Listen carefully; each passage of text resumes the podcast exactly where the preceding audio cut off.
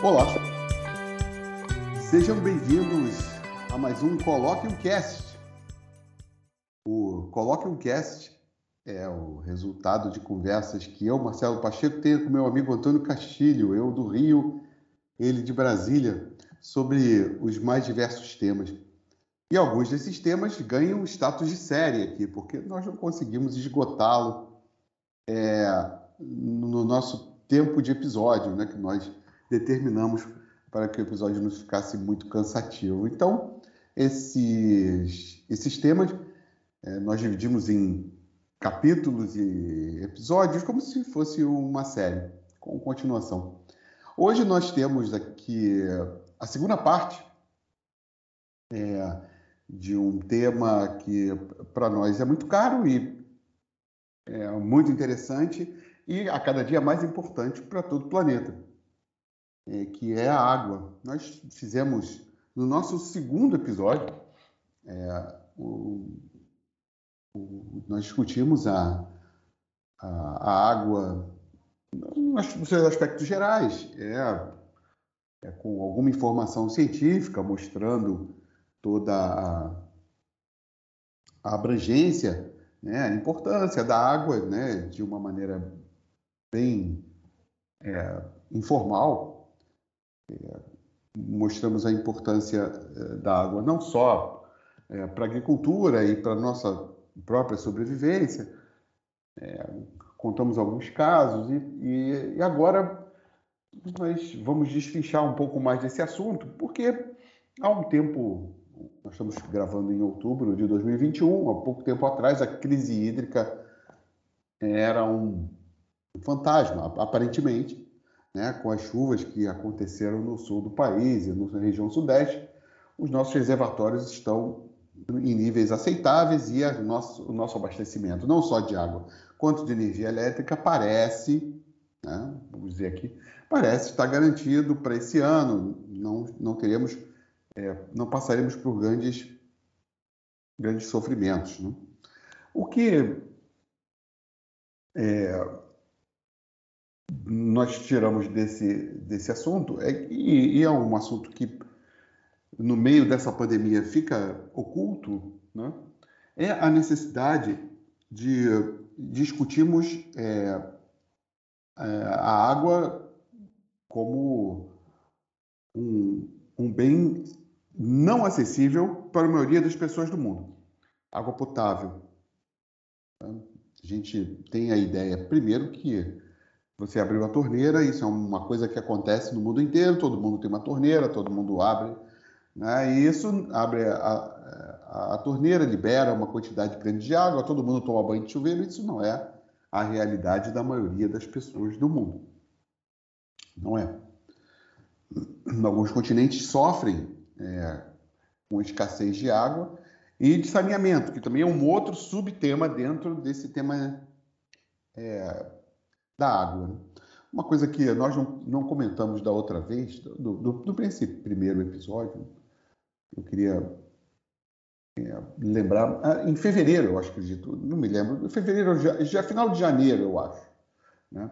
a água foi listada como na Bolsa de Valores de Wall Street como commodity. Então, ela está lá junto com o petróleo, ela tem lá o seu código, né? Você pode investir em algum ETF, em algum fundo, né? ou mais de um fundo, é, de exploração de água é, a partir de, do início desse ano. Bom, e o que isso quer dizer? Quer dizer que ela está submetida agora a leis de comércio, de livre comércio. A água, como petróleo, em algum momento, nós teremos uma cotação para o litro de água potável, talvez, quem sabe. Teremos uma cotação, teremos é, quem tem as maiores reservas, assim como tem as grandes reservas de petróleo, vão formar uma OPEP da água, né, uma organização mundial, para decidir o preço do litro da água potável, ou quem vai receber e quem não vai. Então, são, são questões que, a partir desse, é, desse evento, né, desse grande evento é, do mercado é, financeiro norte-americano, Então nós ficamos é, agora. Qual será o próximo passo? A água que, né, em tese, deveria ser democratizada. Nós temos aí diversos é, planos mesmo dentro do Brasil, diversas ações. É, agora ela vai ser um, uma commodity controlada. Eu recomendo aqui o filme A Grande Aposta. O filme A Grande Aposta. A Grande Aposta é um, um, um filme que não foi premiado, mas é um filme muito interessante que mostra a, a crise de 2008, o crash da bolha imobiliária dos Estados Unidos. E eu, uma das pessoas que, que previu isso com antecedência foi o Dr. Michael J. Burry. O Dr. Michael J. Burry ainda vivo, ele era um jovem naquela época, ainda ativo nas redes sociais. Ele previu e ganhou o fundo que ele geria, ganhou muito dinheiro com a crise. E após essa essa, esse evento, ele abandona o, o, mercado imobiliário e, entre outros fundos, eu sei que eu acompanho o Dr. Michael J. Byrne nas redes sociais, ele tem ações em diversas empresas, tecnologia, farmácia e tal, produtos médicos, mas a única commodity que ele começou a investir naquele ano de 2008, 2009 foi água. Então, alguma coisa ele viu né? Então, ele já, desde lá, investe em fundos de exploração de água pelo mundo todo. Hoje em dia, você pode fazer isso também, né? investindo na Bolsa de Valores. E o nosso Brasil possui 12% das reservas de água doce do mundo. Isso é ou não é estratégico? Né? Isso. O que nós vamos fazer com isso? quando sabemos que a maioria da população brasileira não tem acesso à água potável e nem a um sistema é, de esgoto, um sistema sanitário decente. Enfim, iniciei, joguei literalmente a bola de água para cima para que caia sobre nossas cabeças e jogo a questão já um pouco encharcada de palavras para o meu amigo Antônio Castilho. E chega de trocadilho, né, Bom dia, boa tarde, boa noite, Marcelo, amigos ouvintes, que tenham a paciência de nos acompanhar. É, lembrando que é, nós, na primeira oportunidade em que falamos sobre o assunto, é, é até lembramos aí o Dia Mundial da Água, no dia 22 de março e tudo mais. E é muito interessante. É, vou pegar um gancho aqui que o Marcelo já colocou. É, a situação da água no, no, planeta, a gente comentou isso no primeiro episódio, né? mas vale relembrar. É, é o planeta tem 70% de sua superfície coberta por água, mais, até mais de 70%. E menos de 1% dessa água a gente tem acesso. E desses 1% aí, o Brasil, né, que é 1% do planeta, né, o Brasil consegue é, ter a faixa de 12% no seu território aí, que está em rios, lagos, é, aquíferos né, e tudo mais. Nós comentamos isso no primeiro episódio. E, e outros é, países possuem é, também aí reservas em geleiros, né? E é, é muito delicada essa situação. O Marcelo levantou a bola, eu vou começar também com um trabalho pesado, já informando essa situação, já para a gente começar e depois ir é, relaxando e, e, trazendo melhores notícias. Né? Mas é, existe um, um, um, um, trabalho feito pela Trata Brasil, se eu não me engano, é uma ONG, que cuida né, sobre os estudos sobre a água, no Brasil principalmente, né, e no mundo.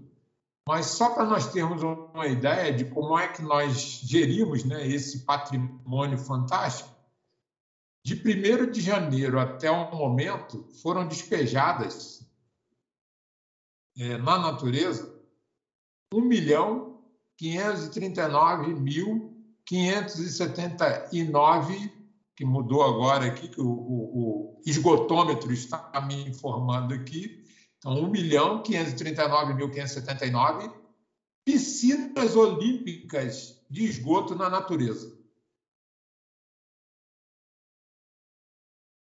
Aí é só um cálculo básico, a gente pode fazer fatalmente para saber quantos metros cúbicos de, de comporta uma piscina olímpica e multiplicar por esse 1 milhão 540 mil, que a gente vai ter o valor aproximado do que se joga na natureza ou que se jogou na natureza de janeiro até agora em outubro. Né? E mais, 51, 54,1% dos brasileiros têm acesso à coleta de esgoto. Quase 100 milhões de brasileiros, né, ou 46%, não têm nenhum é, é, tratamento ou coleta de esgoto. 83,7% dos brasileiros têm acesso à água tratada. Né? É, é, o Brasil teve mais de 273 mil internações por doenças de veiculação hídrica em 2019. É, esses dados são de início impactantes e a gente é, relembra que vai ser motivo, inclusive, da nossa de, de, de assunto nosso aqui, né? Nós estamos no século 21, pessoal. E o avanço da ciência, que tanto tem sido falada agora e mal entendida, mal interpretada em vários aspectos, né, tem sido utilizada de maneira muito é, controversa, hoje tem uma, mais uma arma no seu arsenal para nos ajudar a, a gerir é, mais um patrimônio fantástico que é fundamental para a vida de todos os seres do planeta, não é só do ser humano, não. Todos os seres vivos do planeta dependem desse patrimônio. Comentava com o Marcelo a respeito de um documentário que passa na TV fechada, é, Bahia Urbana, em, onde um economista fala é, do de um patrimônio que não envolve recurso, mas envolve bem-estar. E nós estamos perdendo esse patrimônio, que é a água. Porque quando você chega na sua casa, que consegue abrir a torneira do seu chuveiro e tomar um banho, é fantástico. Consegue é, tomar um gole de água limpa, tratada, é, potável, isso é fantástico. E imagine, nesse momento agora, é, em que nós é, estamos conversando, quantos irmãos nossos pelo mundo, não só pelo Brasil, não têm acesso à água tratada no mundo, que é motivo, inclusive, de guerras. E essa arma que eu coloquei no início agora é o ESG, que vai ser motivo do, de, algum, de algum episódio nosso, é o Environmental Social Governance, que é, serve como uma, uma, ferma, uma ferramenta é, que ajuda é, na qualidade, na transparência de todos é, os atores envolvidos, né, desde da esfera. Perdão, beber uma aguinha aqui porque faltou a voz aqui, Marcelo. É, você falou esse negócio da guerra do, esse negócio da água, é, o, o, Biden, acho que foi uma semana atrás, ele e a, a vice-presidente dele, a Kamala Harris, anunciaram numa, num pronunciamento que a próxima guerra seria por causa de água.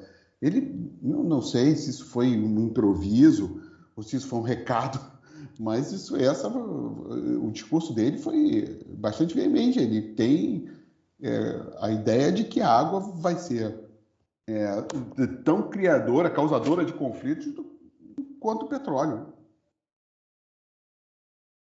Pois é, é, uma outra informação interessante sobre esse assunto e, e, sobre tudo que a gente comenta aqui, eu vou é, usar aqui, talvez seja de conhecimento de vocês, né, a navalha de Ocã, né? Que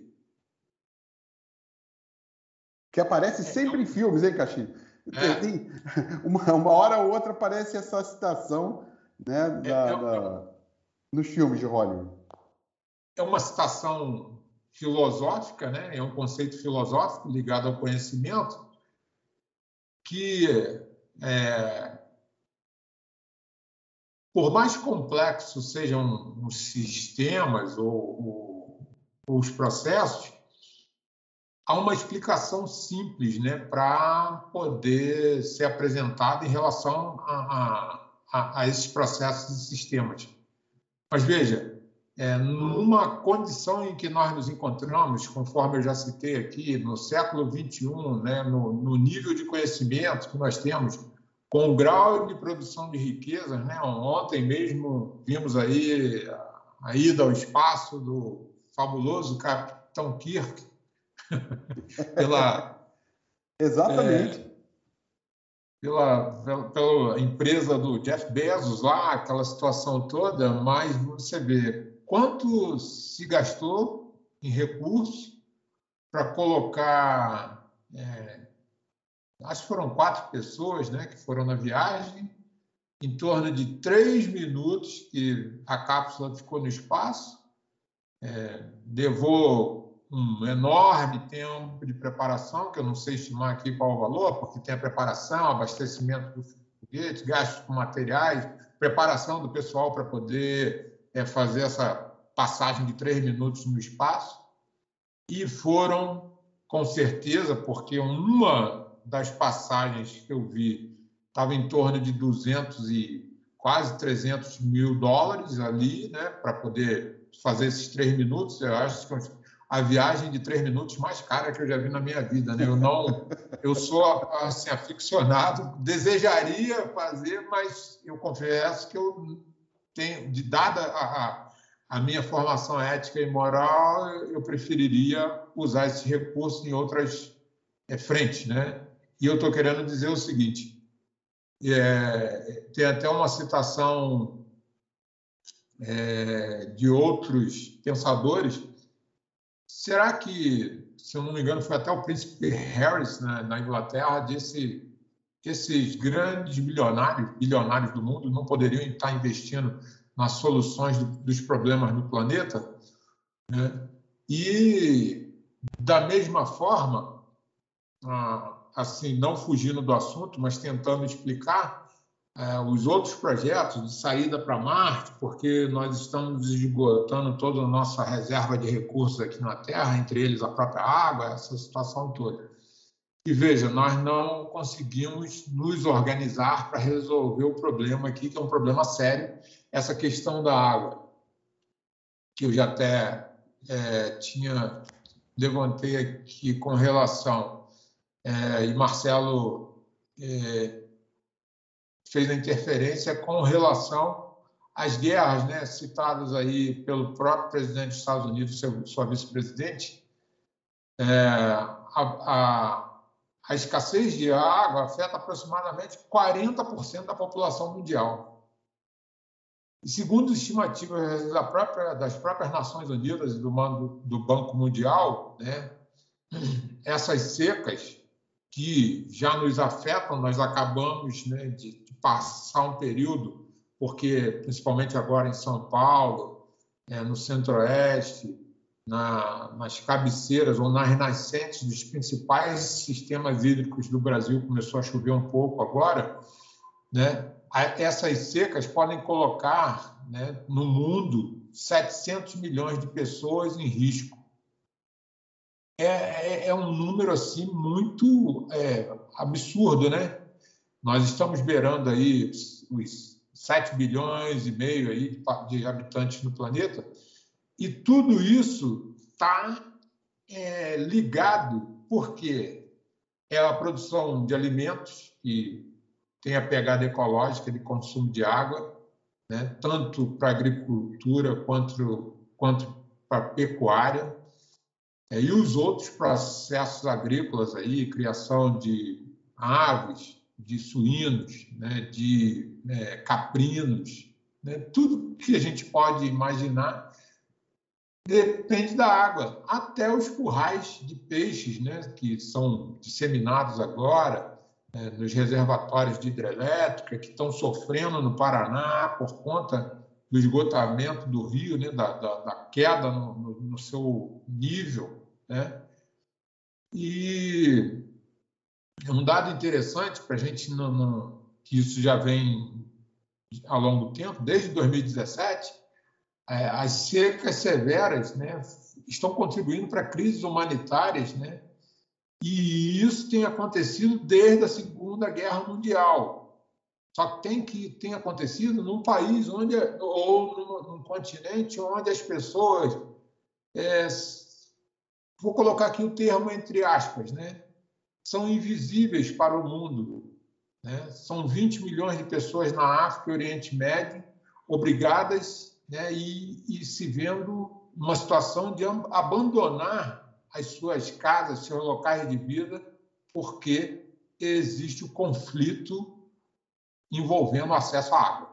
Quantas vezes não vimos aí em noticiários é, a guerra ou os conflitos que são deflagrados em função ou em razão de se conseguir água. E isso aí é, é uma questão que, quando a gente está na nossa cozinha, é, no nosso banheiro, naquele banho longo que nos causa um bem-estar fantástico, pensamos em quantas pessoas não têm esse tipo de acesso. Né? E é uma coisa muito gritante se nós não.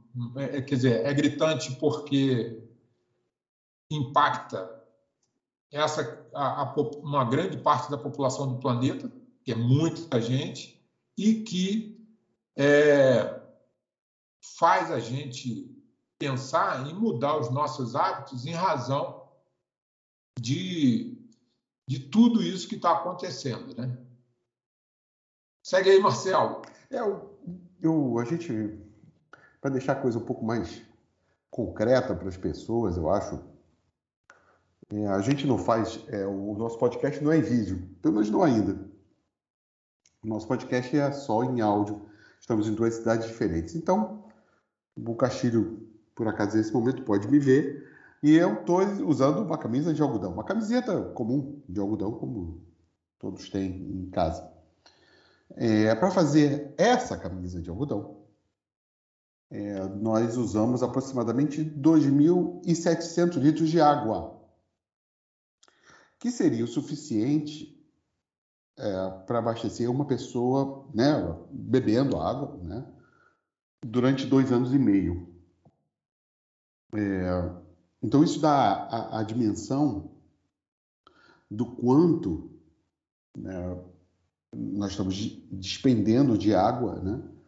E eu estou falando de camisetas de algodão que a maioria das pessoas tem em casa aos montes. Né? A gente, quando vai comprar, não imagina. As pessoas talvez não imaginem que use, se utilize água para fabricação de, de roupa. Né? Né? Talvez a maioria das pessoas pense que a execução de alguns processos, vamos falar apenas da fabricação de roupas, você não utilize água. Né? Então, vamos dar aqui uma outra.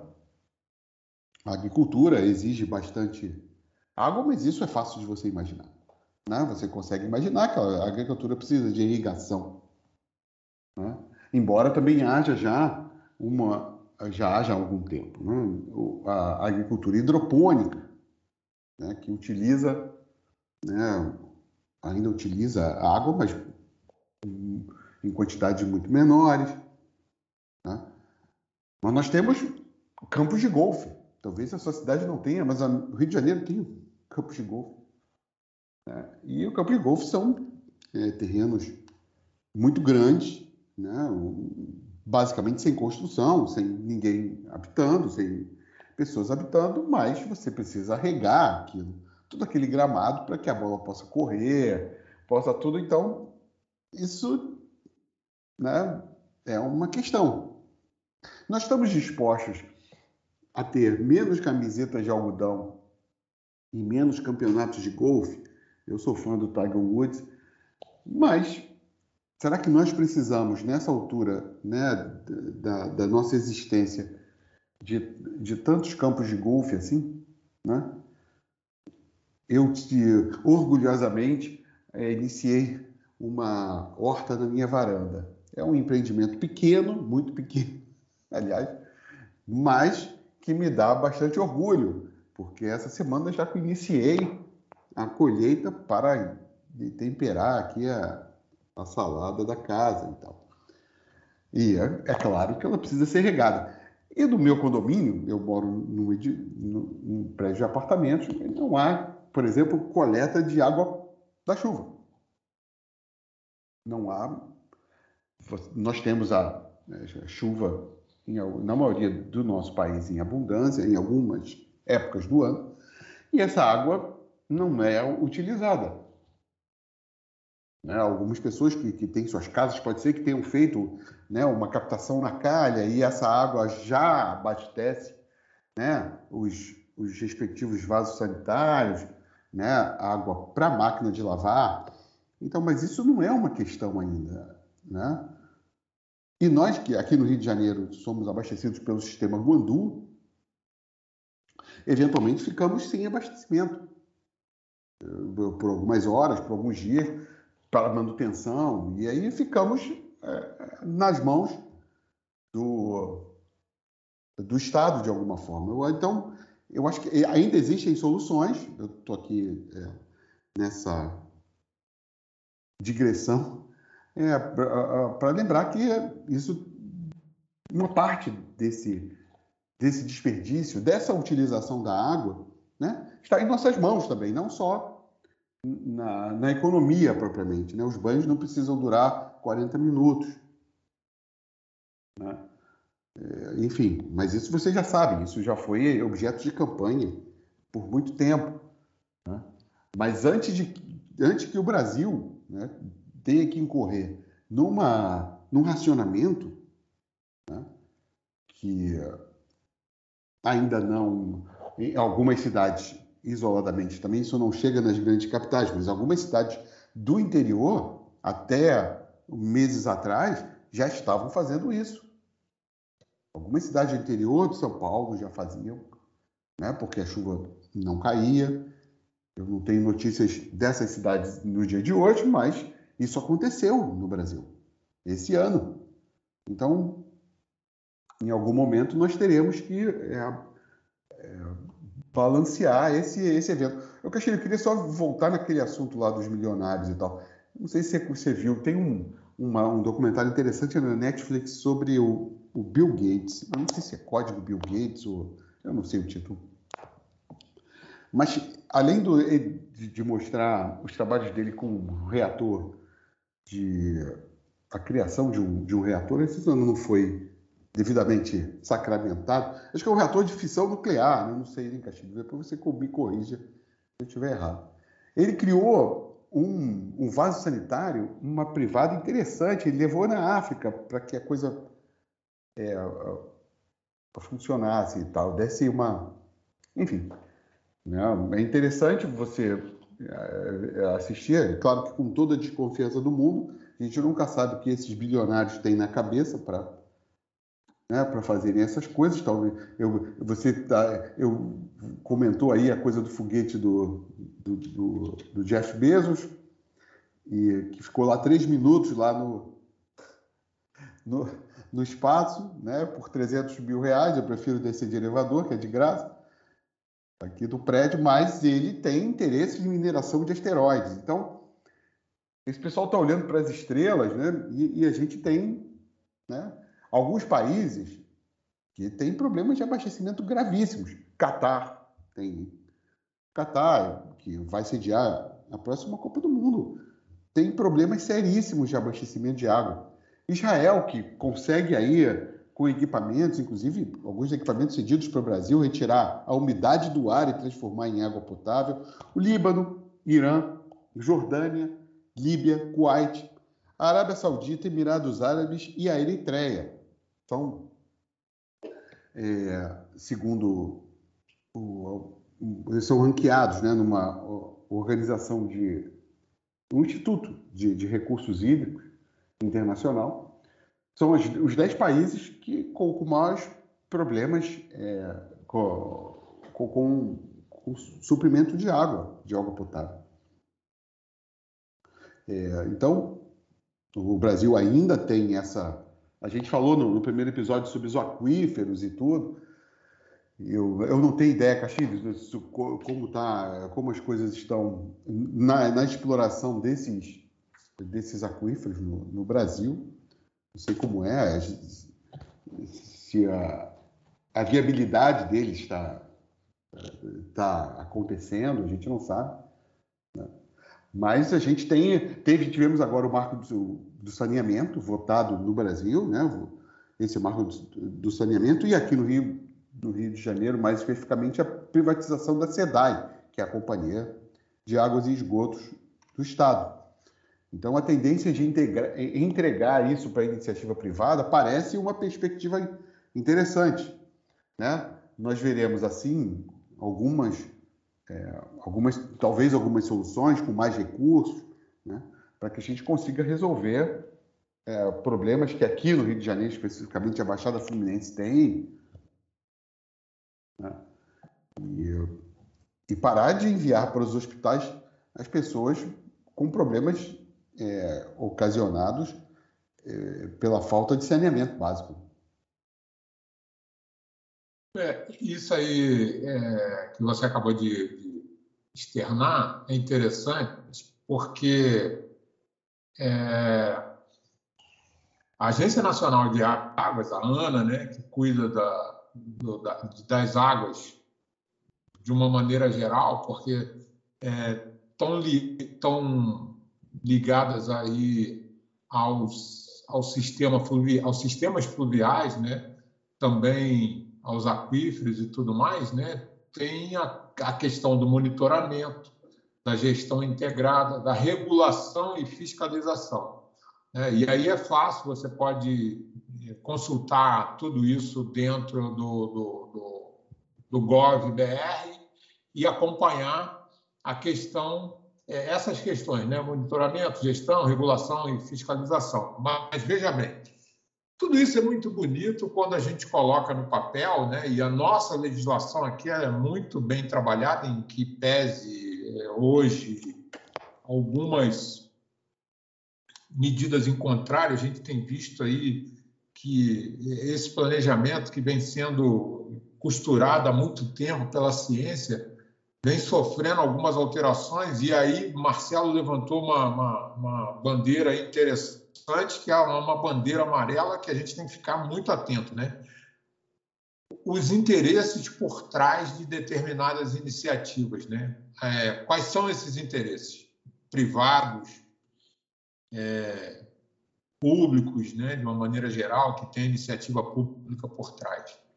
E tudo isso a gente tem que estar atento e participando nas nossas comunidades, é, com os nossos representantes na, no município, os vereadores, né, acessando, se possível, porque hoje é mais fácil a gente ter esse tipo de acesso. Antigamente nós fazíamos por carta, ou então numa campanha eleitoral, mas hoje você consegue entrar na página, mesmo considerando é, a possibilidade do representante do povo não olhar esse mecanismo, né, mas você consegue acessar o e-mail dele e mandar informações, trocar e-mail com os vários locais, né, os, os órgãos de, de monitoramento, de gestão desses recursos e tudo mais. Mas é muito preocupante por conta desses interesses, por quê? Porque é um patrimônio, a água é um patrimônio. Marcelo falou aí o caso da camiseta de algodão, que são em torno de 2.700 litros para a produção de uma camiseta. Mas vamos lá, né? ele deve estar com essa tabela também aí no Rio. Um hambúrguer, 2.400 litros. Um hambúrguer são 2.400 litros d'água, aproximadamente. Ah, beleza, um hambúrguer alimenta uma pessoa, né? Ah, não, mas eu compro um quilo de carne lá para minha casa. Um quilo de carne, se você for considerar, dá em torno de 16 mil litros d'água, porque você pega todo o desenvolvimento é, do bovino ali até ele chegar no ponto de corte. Então, veja, todos esses processos envolvem a, todos os processos, a produção do aço, né, a produção de ligas, é, a o próprio uso dos servidores que nós estamos agora aqui fazendo link em outros lugares, né, para poder chegar a essa informação é, é, auditiva para vocês aí através do podcast, os servidores estão sendo refrigerados a água está consumindo água em algum momento e causando, inclusive, algum transtorno na natureza, porque ao resfriar, ele troca calor com a água e a água é lançada com uma temperatura diferente na natureza, podendo causar um determinado impacto no sistema hídrico na qual ela é descartada. Então, todas essas iniciativas, né, nós, antigamente, nós que eu digo, nossos pais aí, nossos avós que não tinham nada disso. Eu estava vendo um documentário falando sobre as ferrovias. É, por exemplo, as ferrovias antigamente, né, logo no seu início, usando o vapor, tinha o problema da, da questão da poluição por conta do, da queima do carvão. Né? usava água para gerar vapor e queimava carvão para poder aquecer as caldeiras e gerar o vapor e a pressão para poder funcionar e, tracionar a, a, locomotiva.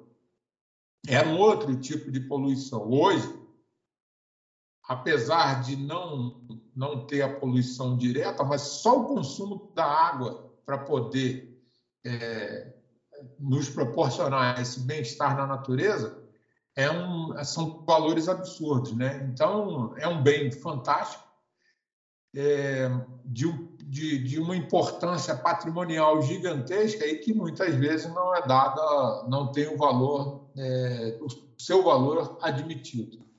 É, Marcelo, é, Navalha de Ocã.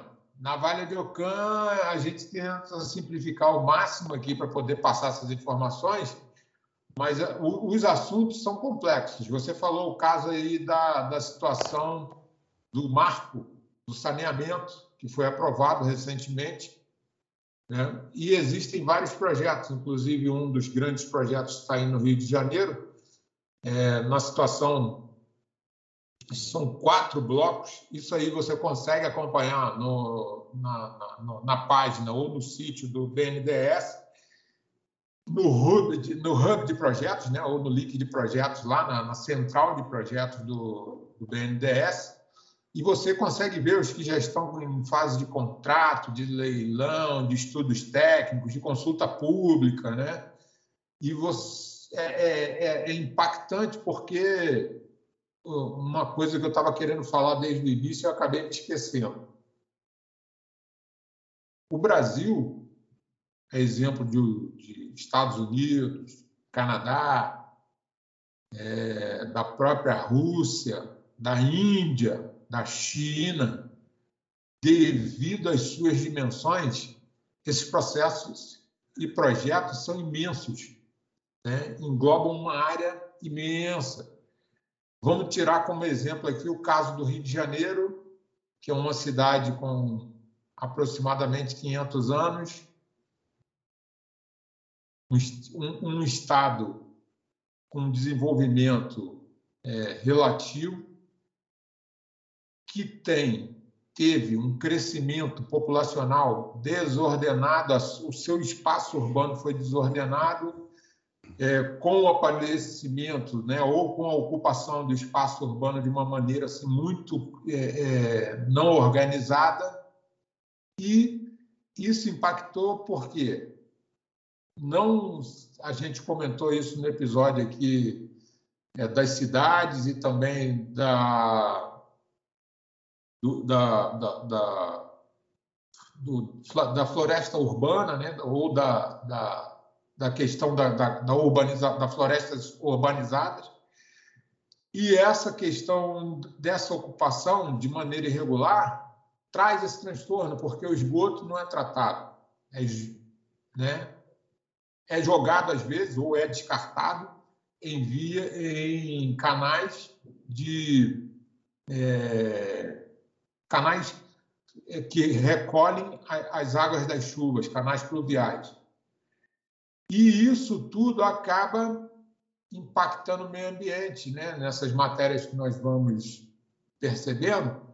Quantos rios aí, dos cento e poucos afluentes, né? ou dos cento e poucos rios do sistema hídrico da Baía de Guanabara, que estão contaminados por despejos né? de empresas, despejos de esgotamento sanitário da própria população urbana, que não são tratados e chegam à Baía de Guanabara, né, levando, além dos contaminantes, é, até mesmo lixo, plástico e tudo mais.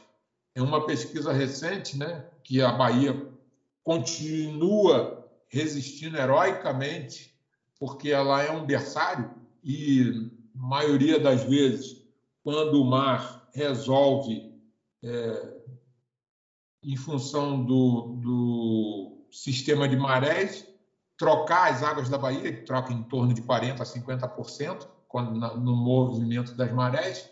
A Bahia resiste, por exemplo, existe ainda o golfinho da Bahia, o boto né, da Bahia de Guanabara, apesar da população estar tá bastante reduzida agora, mas ele resiste. E em uma pesquisa realizada, é, vários contaminantes foram encontrados nesses animais metais pesados, né? Porque no fundo da Bahia ou próximo ali à ponte Rio-Niterói, é, os porões dos navios são lavados. Né? Há muito esgoto industrial, a própria produção e refino de, pet, de do, do, produção e refino de petróleo, né? E, e, é, na, nas refinarias próximas ali à Baía de Guanabara, impactam, por vezes, com vazamentos que levam a esse, é, essa questão degradante do meio ambiente. É, o Brasil, por suas dimensões continentais, é, apresenta um desafio para os gestores do futuro gigantesco. Mas o Marcelo colocou uma outra coisa muito importante. Nós, nós, população do mundo, Vamos falar especificamente do Brasil, mas nós, população do mundo, temos a nossa parcela de responsabilidade. Ele falou até que ponto é, eu vou, vou querer ter o, o meu campo de golfe para poder jogar. Até que ponto eu vou querer usar mais camisetas de algodão, né? Ah, por que nós não nos empenhamos em usar produtos de maneira sustentável, né? Então, de uma maneira geral, a consciência começa com cada cidadão e nós não podemos terceirizar é, essa questão com os nossos governantes.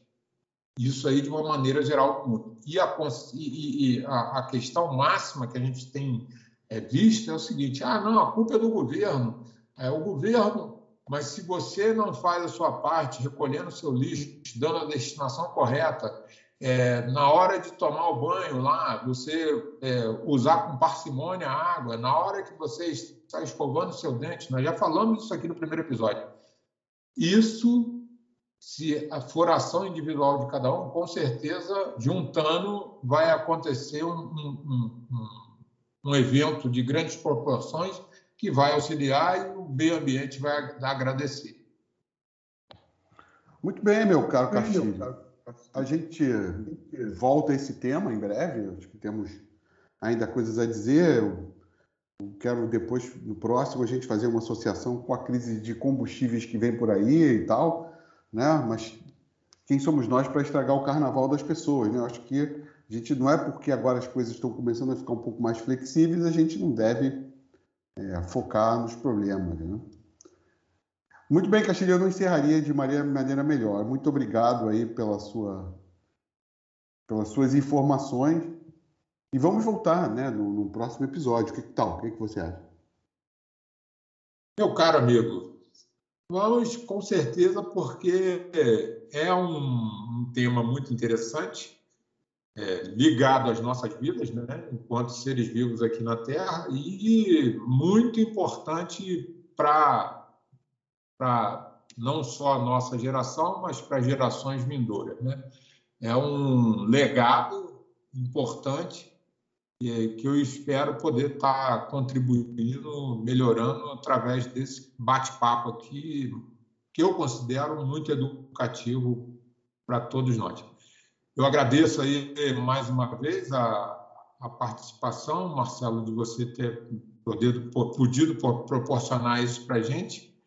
E vamos em frente, na próxima tem mais. É, muito obrigado, bom dia, boa tarde, boa noite a todos os nossos ouvintes.